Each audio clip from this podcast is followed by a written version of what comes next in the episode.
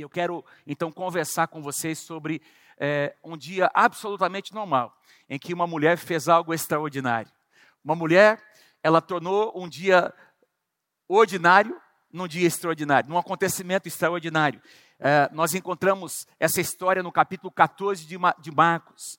É, a história daquela mulher. Pode colocar para mim aí o tema: a mulher que quebrou o vaso de alabastro. A mulher que quebrou o vaso de alabastro e derramou aquele, aquele conteúdo sobre o Senhor Jesus e os seus pés. Eu quero ler aqui Marcos capítulo 14 e eu vou citar algumas passagens paralelas que estão em Mateus capítulo 26 e em João capítulo 12. Mas eu vou usar como base Marcos capítulo 14, porque é o único que fala sobre uh, o vaso que foi quebrado e o conteúdo foi derramado sobre a cabeça de Jesus. Os outros falam sobre a unção nos pés do Senhor Jesus, mas nós entendemos que essa mulher chamada Maria, ela ungiu a cabeça e aquela, aquele unguento desceu sobre o corpo do Senhor Jesus, tocando os seus pés. É a única passagem que fala. Acompanhe comigo. Marcos capítulo 14, a partir do versículo 3 até o versículo 9, estando Jesus em Betânia, reclinado à mesa na casa de um homem conhecido como Simão, o leproso, aproximou-se dele certa mulher com um frasco de alabastro contendo um perfume muito caro, feito de nardo puro. Ele quebrou o frasco e derramou o perfume sobre a cabeça de Jesus. Diga assim comigo, sobre a cabeça de Jesus. Alguns dos presentes começaram a dizer uns aos outros, indignados: Por quê? Este desperdício de perfume. Ele poderia ser vendido por 300 denários e o dinheiro ser dado aos pobres. E a repreendiam severamente. Deixem-na em paz, disse Jesus, porque a estão perturbando. Ela praticou uma boa ação para comigo, pois os pobres vocês sempre terão com vocês e poderão ajudá-los sempre que o desejarem, mas a mim vocês nem sempre terão. Ela fez o que pôde. Diga assim comigo, ela fez o que pôde. Jesus está dizendo, ela fez tudo o que estava ao seu alcance. Ela fez tudo o que pôde. Derramou o perfume em meu corpo antecipadamente, preparando para o sepultamento. Eu lhes asseguro que onde quer que o evangelho for anunciado, em todo o mundo. Também o que ela fez será contado em sua memória. Uau, que coisa, que declaração maravilhosa de Jesus. Eu acho que, se não me engano, eu não me lembro de, de ler na palavra Jesus dizendo algo parecido sobre qualquer outra pessoa, não é? Jesus, eu vou mostrar para vocês aqui que ele, ele uh, elogiou muitas pessoas, mas eu, eu não me lembro uma outra ocasião em que Jesus tenha dito não é? Essa história será contada onde o evangelho for pregado. E o evangelho já está sendo pregado há mais de dois mil anos. E, essa, e a história dessa mulher está sendo contada como eu vou contar hoje, hoje de manhã para vocês. Não é maravilhoso isso? Feche os seus olhos, vamos fazer uma oração. Pai, muito obrigado, Senhor. Porque o que nos importa é a tua presença, Senhor. Sim, tu és um Deus que se manifesta em dias incomuns, dias especialmente preparados, em que coisas especiais acontecem, Senhor, eventos. Nós estamos aí preparando alguns eventos que acontecerão no final do ano. E nós temos experimentado nessa semana, Senhor, na nossa conferência de avivamento, dias especiais em que milagres aconteceram. Mas nós servimos a um Deus que também se manifesta em dias absolutamente normais. E nós aprendemos com essa mulher, Senhor, que nós podemos transformar um dia normal num dia extraordinário pela nossa atitude, Senhor. Pai, eu te peço que a tua graça me ajude a compartilhar tudo aquilo que tu tens colocado no meu coração e que todos aqui, Senhor, possam receber, aqueles que vierem a ouvir essa mensagem, possam ser ministrados e desafiados por ti, Pai, em nome de Jesus. Todo o povo de Deus diga amém. Queridos, há duas ocasiões na Bíblia, no Novo Testamento, em que Jesus foi ungido por alguém por uma mulher. A primeira ocasião aconteceu na casa de um fariseu, algo muito semelhante em que uma mulher pecadora, a Bíblia diz, também derramou um bálsamo aos pés do Senhor Jesus. E a segunda ocasião foi aqui, na cidade de Betânia, na casa de um homem, diz aqui, uh, conhecido como Simão, o leproso. E com certeza este homem estava ali oferecendo uma refeição saborosa ao Senhor Jesus. Jesus sempre passava por Betânia, porque vocês vão se lembrar que ele conhecia, ele era muito amigo de Lázaro, Marta e Maria. Então, Betânia era um lugar por onde Jesus sempre passava para estar ali com seus amigos. E a Bíblia nos diz que eles estavam ali reunidos para uma refeição. Naquela época, é importante a gente saber disso, as mesas eram diferentes da, das que nós usamos hoje. Nós sentamos hoje numa posição, não é? Numa mesa alta. Naquela, naquela, nos tempos bíblicos, as mesas eram muito baixas, as pessoas ficavam agachadas ou sentadas no chão. E elas se reclinavam para fazer as suas refeições. E Jesus estava ali na casa deste homem que com certeza havia convidado o Senhor Jesus, talvez dizendo: Senhor, você sempre fica na casa de Lázaro, vem ficar na minha casa um pouquinho, não é? Faça uma visitinha para nós também, pastor, pastor Jesus. Você só visita a Marta, Maria e Lázaro, faça uma visitinha para nós. E Jesus marcou essa visita e foi lá na casa e tinha ali alguns amigos.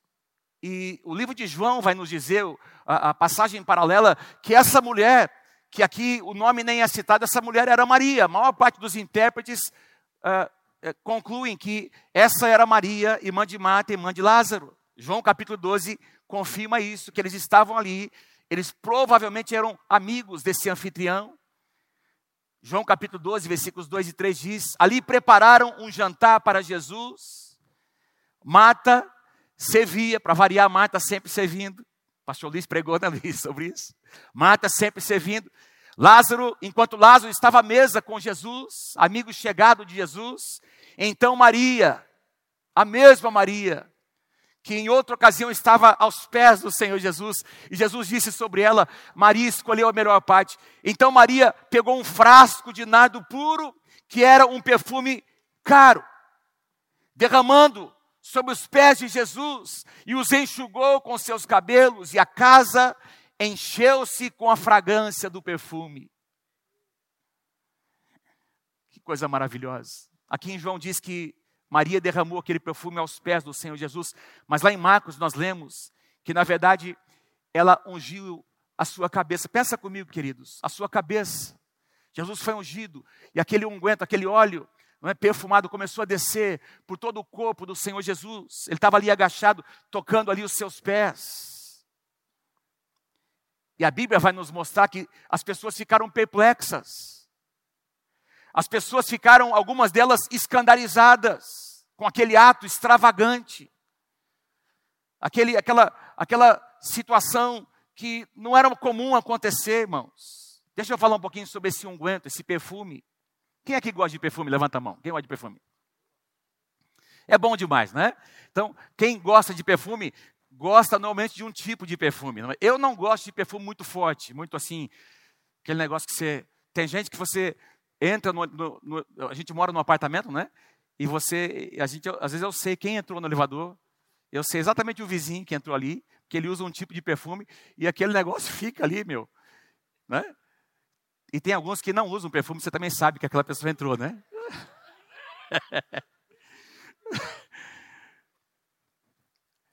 Mas o perfume é algo muito assim pessoal, não é? E perfumes são feitos para serem usados. Se você guarda o perfume por muito tempo, ele vai ele vai uh, perder o seu, enfim, se ele fica exposto ali ao sol, enfim, uh, ele vai acabar perdendo as suas propriedades. Mas eu quero falar sobre esse. Esse aqui era um tipo diferente de perfume, era um guento que a Bíblia chama de um preciosíssimo perfume, de nardo puro. O nardo era um tipo de óleo perfumado que era trazido, era importado da Índia naquela época, das regiões do Himalaia, dizem os historiadores, não é de raízes de algumas árvores. E aí Pedro, aliás, Judas vai nos dizer numa das passagens paralelas, quando ele questiona, não é? Exatamente Judas, preocupado que estava ele com os pobres, né? Aí isso aí poderia ter sido vendido.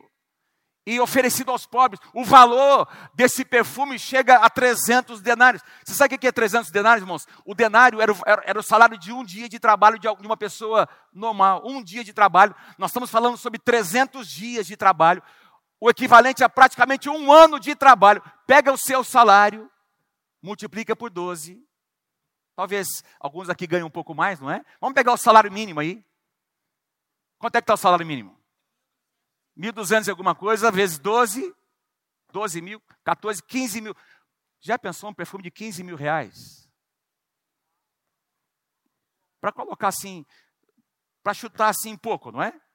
Então, nós estamos falando sobre algo muito precioso, que tinha um perfume assim maravilhoso, que a Bíblia diz que quando aquele perfume foi derramado, preencheu toda aquela casa, não é? Aquele perfume preencheu. Eu me lembro de algumas igrejas que nós visitamos. Lá nos Estados Unidos, nós fomos visitar uma igreja e essa igreja tinha um cheiro, não é? Lembra disso, Paulinho? Nós fomos lá e, e, nos chamou a atenção porque a gente andava naqueles ambientes. Lembra, Pedro? A gente andava naqueles ambientes, mas tem um cheiro característico. E nós fomos perguntar para os irmãos e eles disseram que eles soltavam um tipo de aroma no ar-condicionado. A gente tentou achar esse negócio, não existe no Brasil. Mas olha, fala para quem está pertinho de você assim: cada casa tem um cheiro. É verdade ou não é, gente? A nossa cheira óleo. A Mônica está com a mania de. Daqui, como é o nome daquele negócio? Óleos essenciais. Quantas irmãs estão aí nesse negócio de óleos essenciais? Meu irmão, quando a Mônica começou a usar esse negócio dentro do quarto, eu começava a tossir, eu começava a lacrimejar. Falei, meu Deus do céu, que trem que é esse? Agora eu acostumei, né? Cada casa tem um cheiro. Interessante quando você viaja e você volta para sua casa, aquele cheirinho da sua casa. Né? É tão bom. Eu não sei se você. Da minha casa eu gosto. Então, diz que aquele perfume encheu toda aquela casa. Deixa eu falar um pouquinho sobre o vaso de alabastro.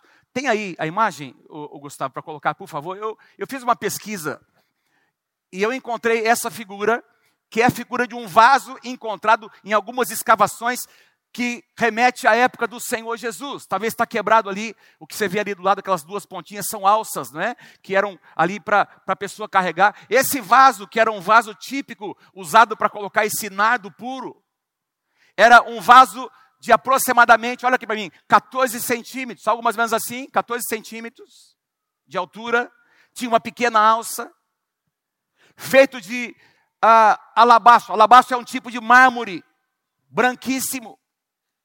E esse material, ele tinha uma capacidade de, preservar o unguento. Esse vaso era feito, ele era arredondado, tinha um gargalo comprido, não é? E ele era selado, ele era lacrado, de tal forma que aquele perfume não tinha contato mais com, com o, o oxigênio, não é? E ele era mantido, ele era preservado ali dentro, um, um, um unguento de alto valor, ele era selado. E esse vaso era feito para ser quebrado. Havia algumas ranhuras ali naquela parte ali, não é? Onde você vê aquela parte trincada. Havia algumas ranhuras onde esse gargalo era quebrado para que aquele perfume pudesse ser utilizado de uma só vez. Diga assim comigo, de uma só vez. Ou seja, uma vez que o vidro fosse aberto, o frasco fosse aberto, ele não poderia ser guardado. Ou, eu vou usar uma parte para guardar. Não, ele tinha que ser totalmente utilizado. Interessante. E essa mulher derrama aquele, aquele bálsamo sobre o Senhor Jesus. E isso provoca uma reação nas pessoas. Alguns amigos, quem sabe, do anfitrião. Mateus capítulo 26 vai nos dizer, Mateus 26, versículo 8, eu não coloquei aqui, mas uma passagem paralela, vai nos dizer que foram alguns dos discípulos de Jesus, não apenas Judas, está lá no plural, talvez Judas foi o, o, o, o que começou a fofoca, né? Safado. Talvez foi ele que começou toda a intriga. E ele começou, eles começam aquela conversa ali entre eles, não é? Diz que os discípulos de Jesus ficaram indignados, gente. Gente, os discípulos de Jesus ficaram indignados. Fala assim, misericórdia. E aí Judas questiona: tinha que ser ele. Por que esse perfume não foi vendido e o dinheiro dado aos pobres? Safado. Ele não estava interessado nos pobres. Ele gostava de. De vez em quando, porque diz que ele cuidava da, da, da, da receita que entrava, dos investimentos que eram feitos no ministério de Jesus. E o texto diz que eles chegaram a repreender severamente aquela mulher. Eu não sei como eles fizeram, se foi uma conversa paralela, ou se alguém se aproximou dela para dizer: Olha, o que, que você está fazendo? Você não tem noção de ridículo? Olha o que você está fazendo aqui. Com gestos, com palavras. Aquela mulher foi reprovada pelos discípulos, mas Jesus se apresentou para dizer: ela praticou uma boa ação. O que é que vocês estão fazendo? Eu estou vendo o coração dela. Interessante, irmãos, como como as pessoas reagem. A reação das pessoas demonstra o que está no coração das pessoas. Interessante como pessoas honestas incomodam pessoas corruptas. Interessante como pessoas que falam a verdade incomodam as pessoas que vivem mentindo. Você é um homem que ama a verdade? Diga amém, se você é em nome de Jesus. Então você vai incomodar as pessoas. Se você é um homem, uma mulher que ama a verdade, que não tem compromisso com a mentira, você vai incomodar as pessoas no seu trabalho, porque você vai ser, você será uma pessoa que não andará segundo o que a multidão anda. Você vai ser um homem de Deus naquele lugar, uma voz profética naquele lugar. Aí você vai incomodar. As pessoas que oram incomodam quem não tem uma vida de oração. Pessoas disciplinadas incomodam as pessoas que vivem uma vida desregrada. Pessoas humildes incomodam muito pessoas orgulhosas.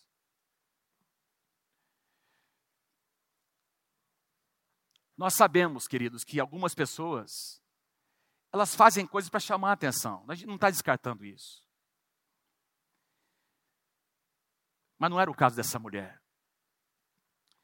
Maria, o que importava a Maria era estar aos pés do Senhor Jesus. Ela não foi ali, ela não tinha recebido nenhum milagre, queridos. Não havia acontecido nada extraordinário para ela simplesmente se lançar aos pés do Senhor. Ela estava ali porque amava o Senhor Jesus. E o seu coração não foi discernido por aquelas pessoas. Agora, vamos, tenta imaginar essa cena. Eu, eu até fui, fui escrevendo aqui. Maria, queridos, não seguiu nenhum protocolo. Ela, ela fez, ela foi movida pelo seu coração. Estavam todos ali sentados ao redor da mesa. De repente, essa mulher entra sem pedir autorização. Ela toma o que ela tinha de mais precioso. Ela, ela foi intencional. Ela foi na casa dela buscar o que ela tinha de mais precioso. Não porque ela queria chamar atenção, ou porque ela queria barganhar com Jesus. Se eu fizer isso aqui para ele, eu vou receber aquilo. Não, é porque ela, ela queria entregar a Jesus o que ela tinha de melhor. E ela, ela vem com aquele unguento, ela, ela, ela quebra, vou falar daqui a pouquinho sobre isso, ela, ela quebra aquele, o gargalo daquele vaso, ela, ela derrama sobre, sobre a cabeça do Senhor Jesus, aquela, aquele unguento desce no seu corpo, toca os seus pés. E a Bíblia não diz quanto tempo ela ficou ali, com certeza alguns minutos, não é? Algo assim não, não poderia acontecer rapidamente. Com certeza, talvez ela estivesse ali chorando, derramando a sua alma, talvez dizendo algumas palavras ao Senhor, é? Do seu próprio coração, ou simplesmente em silêncio, mas esse era o momento dela. Eu e você precisamos ter os nossos momentos com Deus. Há momentos em que nós fazemos, nós temos uh, momentos coletivos, como um culto como esse, reuniões de oração, os turnos de oração. E, e, é maravilhoso, mas olha, a tua vida com Deus depende muito desse lugar de intimidade que você terá ou não com o Senhor. Quando Jesus ensinou seus discípulos a orar, ele disse: vai lá no teu quarto, fecha a porta, conversa com teu pai em secreto. E o teu pai que te vê em secreto, ele vai responder a tua oração. Fala para alguém pertinho de você assim: Deus está chamando você para esse lugar.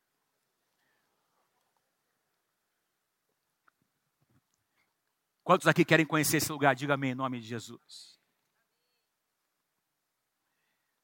Estava ali quebrantada, curvada, porque a Bíblia nos diz que ela enxugou aquela, aquele unguento com seus próprios cabelos, e significa que ela teve que se curvar. Jesus estava numa posição muito baixa, e para ungir a cabeça e tocar nos pés, ela teve que se curvar. ela, com seus próprios cabelos, ela, ela tocou os pés do Senhor Jesus e ficou naquela posição de adoração. E Jesus reconhece o seu coração, reconhece a sua atitude. Jesus elogia aquela mulher. Irmãos, me chama a atenção algumas vezes em que Jesus parou, sabe, nos dias normais, Jesus, a Bíblia diz que a fama do Senhor Jesus estava se espalhava para todos os lugares. Onde quer que Jesus estivesse, tinha as multidões o seguiam. E ele fazia milagres, ele curava, sinais e maravilhas estavam ali acontecendo, mas de repente alguém chamava a atenção de Jesus. E ele parava para reconhecer. Sabe o que eu creio, irmãos? Eu creio que eu e você precisamos chamar a atenção do Senhor Jesus. Algumas vezes nós precisamos chamar a atenção de Jesus. Não porque nós queremos. Eu gosto daquela canção que diz: Hoje eu não vim, não vim para te pedir nada. Não é isso que diz aquela canção? Eu não vou te pedir nada. Eu só quero a tua presença. Eu só quero a tua presença. E a gente vai encontrar algumas pessoas com algumas ações que fizeram Jesus parar. Lembra aquela mulher com hemorragia? Vários anos com aquele fluxo de sangue, de repente ela toca no Senhor Jesus. Eu sei que se eu tocar nas suas vestes, eu, eu, ele não precisa dizer nada, eu sei que eu, vou, que eu serei curada. E a Bíblia diz que quando ela tocou em Jesus, a Bíblia diz que Jesus sentiu que dele saiu o poder. E ele parou. Quem me tocou? Quem me tocou? Senhor, tem, tem uma multidão te tocando. Não, alguém me tocou de um jeito diferente. Louvado seja o nome do Senhor. Vários exemplos, a viúva pobre que se apresentou, cananeia, pedindo que Jesus libertasse a sua filha. Jesus, Jesus prova a fé daquela mulher. Ela diz: não, até mesmo os cachorrinhos comem das migalhas que caem da mesa. Eu quero alguma coisa. Eu desejo alguma coisa. O centurião, Senhor, libera uma palavra. Não, eu vou lá. Jesus diz: não, não precisa nem ir, não. Apenas libere uma palavra e o meu servo será criado, será curado. Eu não vi em Israel ninguém com uma fé como essa. Chamou a atenção de Jesus. E essa mulher, de repente, ela, ela chama a atenção, ela recebe um elogio, aquele perfume, meus queridos, era, era algo preparado para ocasiões especiais. Deixa eu falar um pouquinho. Por que, que Jesus fala sobre a questão do seu sepultamento? Ela se antecipou. Ela se, se, antecipou ao meu sepultamento. Por quê? Porque naquela época era uma tradição entre os judeus, quando uma pessoa morria, ah, por causa do respeito, da honra que os parentes tinham, tinha todo um ritual de preparação dos corpos. Então, ah, os familiares mais próximos lavavam o corpo daquela pessoa, envolviam o corpo daquela pessoa com, com normalmente com linho. Não é? Lembra quando, quando Lázaro foi quando Jesus liberou a palavra, sai para fora, Lázaro. Diz que ele saiu envolto em linhos, em panos. E Jesus diz: Olha, desatai-o e deixai-o ir. Por quê? Porque as pessoas, uh, os familiares envolviam os corpos das pessoas em panos especiais e derramavam especiarias, derramavam esse unguento, esse perfume, para neutralizar os odores da decomposição física.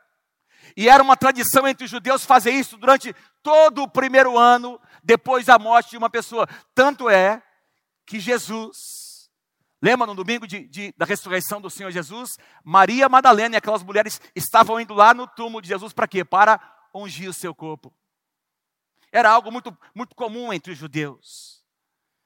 E Maria, ela agora ela, ela pega aquela quantidade, quem sabe com certeza, algo que custava tão caro, ela estava guardando para o sepultamento seu próprio ou de alguém da sua família. Estava ali guardado, reservado para esse fim.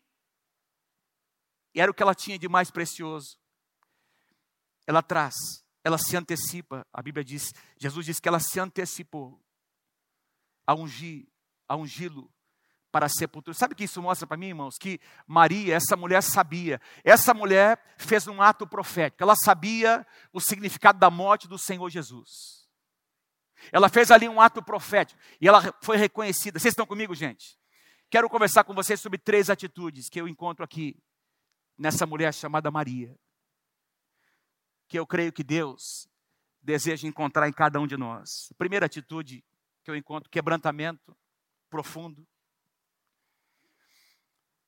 quebrantamento profundo. E eu quero usar aqui a figura desse vaso. O vaso que foi quebrado, o vaso de alabastro, ele era uma figura, ele representava o coração de Maria. E ele precisa representar o meu coração e o seu coração.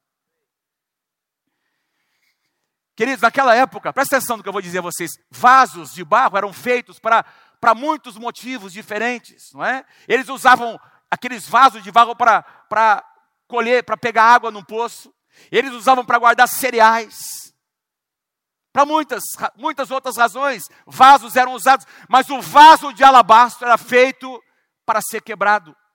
Outros tipos de vaso não eram feitos para serem quebrados eram feitos para guardar alguma coisa dentro, normalmente. Mas o vaso de alabastro, ou para ornamentar algum lugar, mas o vaso de alabastro era feito para um fim, para ser quebrado. Ou seja, ele era feito para um momento único. Para ser quebrado, para que o que tivesse dentro pudesse sair para fora. Quem pode dizer amém? E quando esse vaso fosse quebrado, todo o perfume deveria ser usado. Por quê? Porque o nosso Deus é um Deus que não aceita meias ofertas. Ou você ama de coração inteiro, ou você não ama. Deus não, não quer apenas uma parte de nós, Deus quer tudo de nós. Quem pode dizer amém? Põe para mim uma frase que eu coloquei aí, por favor. Ser quebrado não era o ponto mais baixo da história do vaso de alabastro. Pelo contrário, ser quebrado é o ponto mais alto, pois é para isso que aquele vaso foi criado. Eu vou ler de novo: ser quebrado não é o ponto mais baixo da história do vaso de alabastro. Pelo contrário, é o ponto mais alto, porque é para isso que ele foi criado para ser quebrado, para que o perfume saia para fora. Ele foi criado para isso. Vasos da Bíblia, irmãos, dizem respeito, são figuras da nossa estrutura limitada. E aí, o que, o que nós estamos aprendendo aqui, o importante não é o vaso, o importante é o conteúdo do vaso. O apóstolo Paulo chega a dizer aos Coríntios, na sua segunda carta, no capítulo 4, versículo 7, olha que coisa maravilhosa que Paulo diz: Mas temos esse tesouro em vasos de barro, para mostrar que este poder que a tudo excede provém de Deus e não de nós. Paulo está usando uma figura, esses vasos aqui na cidade eram fabricados na cidade de Corinto, vasos de barro muito simples, baratos, que podiam ser comprados ali no mercado, nas ruas daquela cidade. E Paulo usa essa figura é, de, um, de uma, algo muito simples, que carrega algo maravilhoso dentro. Nós somos assim, nós somos muito frágeis, queridos mas nós carregamos um tesouro dentro de nós. Quem aqui carrega um tesouro dentro de você? Levanta a sua mão. O tesouro da presença de Deus, o tesouro da glória de Deus. Paulo está nos dizendo aqui, eu citei isso numa mensagem que eu preguei recentemente, que o importante não é o pregador, mas a pregação é importante. O importante não é o recipiente, o conteúdo é importante. O importante não é o vaso, o importante é o que está dentro do vaso. E assim como aquela mulher quebrantou, quebrou aquele vaso diante do Senhor. Fala para alguém pertinho de você, há um tesouro que você carrega dentro de você. Fala, há um tesouro que você carrega dentro de você. Diga assim para ele, para ela, mas para que esse tesouro venha para fora, o vaso tem que ser quebrado. Amém? Quem recebe, diga amém. Diga assim: o vaso de alabastro precisa ser quebrado. Quebrantamento. Se tem algo que Deus não, não suporta, irmãos, é um coração altivo. Nós vivemos numa época em que as pessoas estão muito interessadas, muito assim, voltadas para a sua felicidade. Elas querem definir, não é? Como que Deus vai tratar a vida delas. Nós vivemos numa época em que as pessoas se ofendem muito facilmente com os tratamentos de Deus. Ah, Jesus não teria falado comigo desse jeito, pastor, que você falou. E é difícil, irmãos. Eu, eu lembro de uma canção antiga, da época das comunidades, não é? eu não sei quem compôs essa canção, que dizia o seguinte: o meu direito é não ter direito algum. Isso é quebrantamento. Isso é reconhecimento de quem nós somos, quem Deus é. O meu direito é não ter direito algum. Quebrantamento. Quando você percebe, não é? De repente, você, quando você se aproxima com, de Jesus com revelação, você percebe imediatamente quem Deus é e quem você é.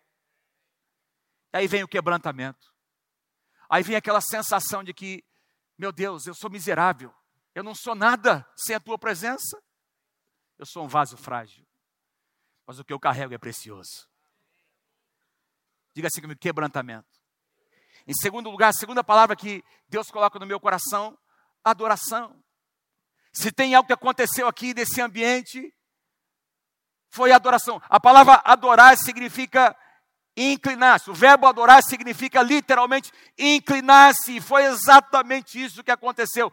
Para que aquele aquele perfume fosse derramado, aquele bálsamo sobre a cabeça, os pés do Senhor Jesus, Maria teve que se curvar. Aconteceu algo literal, não foi só algo de coração. Fisicamente ela demonstrou o que estava dentro do seu coração, uma atitude inesperada, extravagante. Ela simplesmente se derramou nos pés do Senhor Jesus.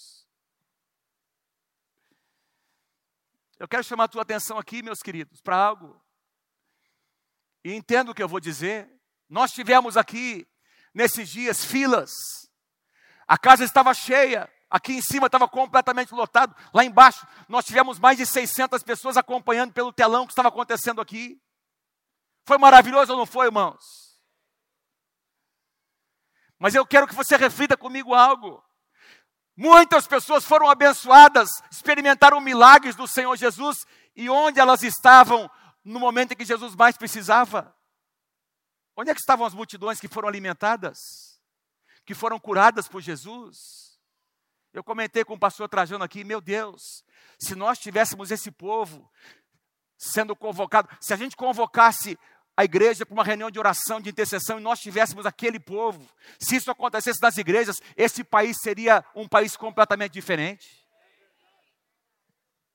Quem está comigo aí, diga amém. Mas eu estou falando da nossa natureza não é? Eu estou falando da nossa natureza, nós queremos a bênção.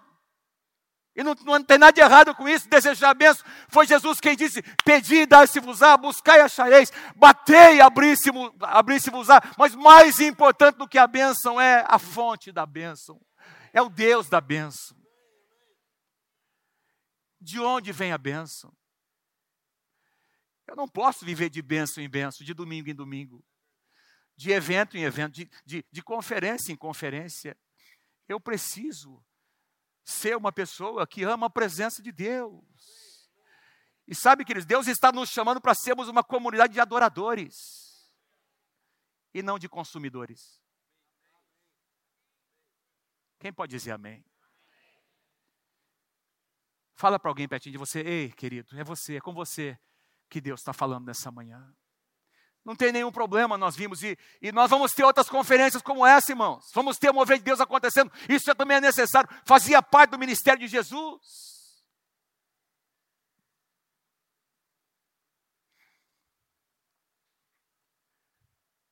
Mas as pessoas que conheceram mesmo Jesus, conheceram da sua intimidade, não conheceram no meio das multidões, no meio daqueles, de tudo aquele, aquela, aquele movimento que estava acontecendo, eram as pessoas que desejavam ter intimidade com Ele, e Deus está nos chamando para isso. Aquela mulher queria só curtir aquele momento. Ela, ela com certeza percebeu as pessoas criticando, com palavras, com olhares, olhares de reprovação. Mas sabe de uma coisa? Presta atenção. Ela estava olhando para Jesus. Todo mundo estava criticando, mas ela, ela estava olhando, olhando. Quem está próximo de Jesus percebe o olhar de Jesus. E ela recebe, ela percebeu a aprovação do Senhor Jesus, e ela continua. Ela, é, essa é uma atitude típica de adoradores. Eles podem estar passando por crises, por problemas, e essa mulher, Maria, com certeza tinha alguns pedidos pessoais, sim ou não, irmãos? Claro que tinha. Ela podia estar passando por suas crises pessoais, seus problemas na sua família, na sua casa, suas próprias necessidades, mas ela, o que ela queria era a presença de Deus. Ela queria curtir Jesus. Ela queria se render à sua presença. Isso é, isso é adoração. Isso é desejar a Deus. Um adorador, você, você não adora a Deus pelo que ele faz. Você adora a Deus pelo que ele é. Nós louvamos a Deus pelo que ele faz. Louvai-o, o salmista diz, pelos seus poderosos feitos. Nós louvamos a Deus pelo que ele faz, mas nós adoramos a Deus por aquilo que ele é. O que significa que nem sempre, em algumas situações, ele fará, mas mesmo assim nós continuamos adorando, continuamos amando a sua presença pelo que ele é. Porque ele é importante para nós. Aleluia. É por isso que adoradores são aqueles que exalam um bom perfume. Olha o que diz o apóstolo Paulo em 2 Coríntios, capítulo 2, versos 14 e 15, que passagem maravilhosa. Graças, porém, a Deus que em Cristo sempre nos conduz em triunfo. Quem pode dizer amém? Sempre em triunfo e por meio de nós manifesta em todo lugar a fragrância, o perfume do seu conhecimento, porque nós somos para com Deus o que? O bom perfume de Cristo. Nós somos o bálsamo. Um coração de adorador é como um bálsamo para o Senhor Jesus. Ele recebe a nossa adoração como aquele bálsamo derramado por aquela mulher. E eu digo mais uma vez: esse é um chamado de Deus para nós. Nos levantar como uma igreja, uma comunidade de adoradores. Fala para alguém pertinho de você, você faz parte disso, meu querido, em nome de Jesus. Diga assim comigo: quebrantamento. Vamos lá, igreja, comigo: quebrantamento. Adoração. A última palavra que eu vejo aqui: honra. Muito mais do que palavras, honrar a Deus é uma atitude. Quando você honra alguém, você não oferece as sobras. Queridos, eu estou, deixa eu ser muito simples. Um marido que honra a sua esposa, quando tiver lá o, o, o bifezinho para comer, você vai oferecer o, o filé mignon para ela. Não ouvi nenhum amém, mas é verdade. Você vai tirar do seu para dar, porque você ama, você quer honrar aquela pessoa. Quem honra oferece o tempo, oferece coisas preciosas. Quem está comigo aí, diga amém em nome de Jesus. Quem honra oferece o seu melhor. Irmãos, presta atenção. E o nosso melhor vai implicar em algum custo. Você não dá sobras. O que nós encontramos aqui é uma mulher que deu o seu melhor. Em Marcos nós lemos Jesus dizendo: ela fez o que pôde. Ela fez tudo o que pôde para me agradar. Vocês estão aí criticando. Ela fez muito mais do que vocês. A honra, irmãos, é um princípio espiritual que move o reino de Deus. Honrar significa valorizar, apreciar, estimar. Alguém aqui honra a Deus? Levanta a sua mão. Significa valorizar, apreciar, estimar. Honrar significa tratar com distinção, fazer diferença, dar merecimento, eu escrevi uma frase aqui: um ambiente de honra sempre atrai a bênção de Deus. Paulo diz assim, no capítulo 5 de Efésios: Filhos, honrem seu pai e a sua mãe. Honre seu pai e sua mãe, para que vocês se tornem bem-sucedidos e tenham vida longa sobre a face da terra. O princípio da honra sempre atrai a bênção de Deus. Quando existe um, um, ambiente de honra. Esse ambiente de honra, meus, meus irmãos, ele é, ele é criado quando existe um amor sincero, um amor genuíno. E não acontece só quando, com palavras, acontece com atitudes práticas. A honra é uma atitude, diga assim comigo, a honra é uma atitude espontânea. Espontânea. Espontânea. Irmãos, quando alguém importante entra num recinto, quando alguém que tem uma vida, que carrega um legado, carrega algo que não é? Trouxe um impacto sobre, enfim, a humanidade, alguém, essa pessoa é digna de honra. As pessoas ficam em pé, as pessoas aplaudem. Às vezes essa pessoa não precisa dizer palavra alguma, porque não precisa dizer nada, porque ela já é. Existe um reconhecimento natural. Quem Jesus é para mim e para você? O que ele representa para mim e para você? Irmãos, diz aqui, acompanhe comigo, Provérbios capítulo 3, versos 9 e 10. Vou pedir aos músicos que venham, a gente vai voltar a cantar aquela canção, Eu Quebro o Meu Vaso. Vou pedir a sua atenção aqui rapidamente, já estou encerrando. Provérbios capítulo 3, versículos 9 e 10. Honra ao Senhor com os teus bens e com as primícias de toda a tua renda, e se encherão fartamente os teus celeiros ele continua dizendo depois sobre a bênção que vem. Não existe aqui nesse versículo uma determinação do quanto você deve dar, mas do como você deve dar. Honra com as primícias, honra com os teus primeiros frutos. Lá na época do Antigo Testamento, irmãos, presta atenção, as pessoas trabalhavam a terra, plantavam a semente, dependiam das chuvas, oravam, clamavam para que as chuvas viessem no tempo certo, irmãos. E quando Irmãos, aquele fruto estava chegando, ele era tão desejado, não é como nós temos hoje, essa abundância que nós temos hoje. O fruto da terra era uma cultura de subsistência. As pessoas criavam os seus animais e faziam as suas lavouras e, e dependiam daquilo para sobreviver, irmãos.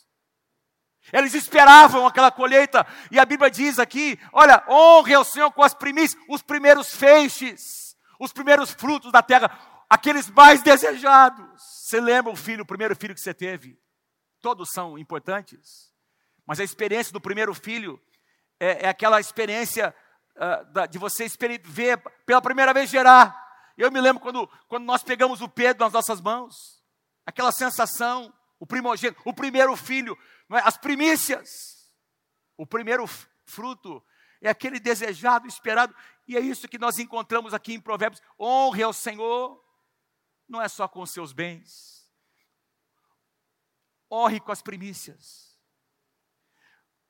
Honre com aquilo que você dá valor. O frasco de alabastro era algo muito valoroso para aquela mulher e ela não, não, não conseguia encontrar nada mais valioso, então teve um custo? Sim, teve um custo. Fala para o teu irmão assim: vai custar alguma coisa, meu irmão. Vocês estão comigo, gente? A honra sempre custa alguma coisa, mas vale a pena. A atitude de Maria, ao quebrar aquele vaso, envolveu os seus recursos naturais. Eu não estou aqui para pregar sobre isso. Não estou aqui para falar sobre isso.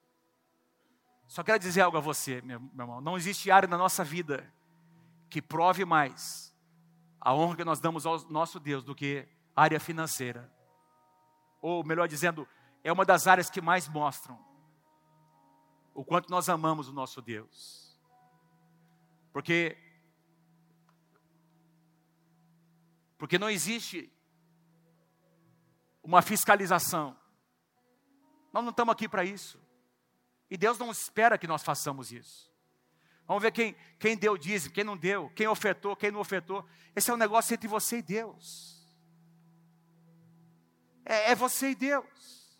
Você precisa resolver isso com o Senhor. Mas muito mais do que o que nós fazemos um domingo, levantando as mãos e cantando, é o que nós fazemos nos bastidores. É o valor que nós damos ao nosso Deus, na nossa intimidade. Deixa eu tentar dar mais um exemplo. E eu, veja, eu não quero constranger ninguém aqui, mas se você marca de assistir um filme lá no cinema, você chega na hora ou não chega? E por que, que muita gente chega atrasado num culto como esse? Eu não, não estou olhando para ninguém aqui, não sei quem chegou cedo, quem chegou tarde. Eu só estou dizendo que nós honramos ou não honramos com pequenas atitudes. Nós demonstramos de fato quem tem importância para nós. Quem recebe, diga amém em nome de Jesus.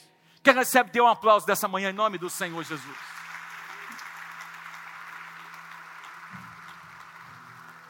Eu quero encerrar declarando a vocês o resultado. O resultado foi que Jesus reconheceu publicamente as três atitudes: quebrantamento, adoração e honra. Jesus reconheceu.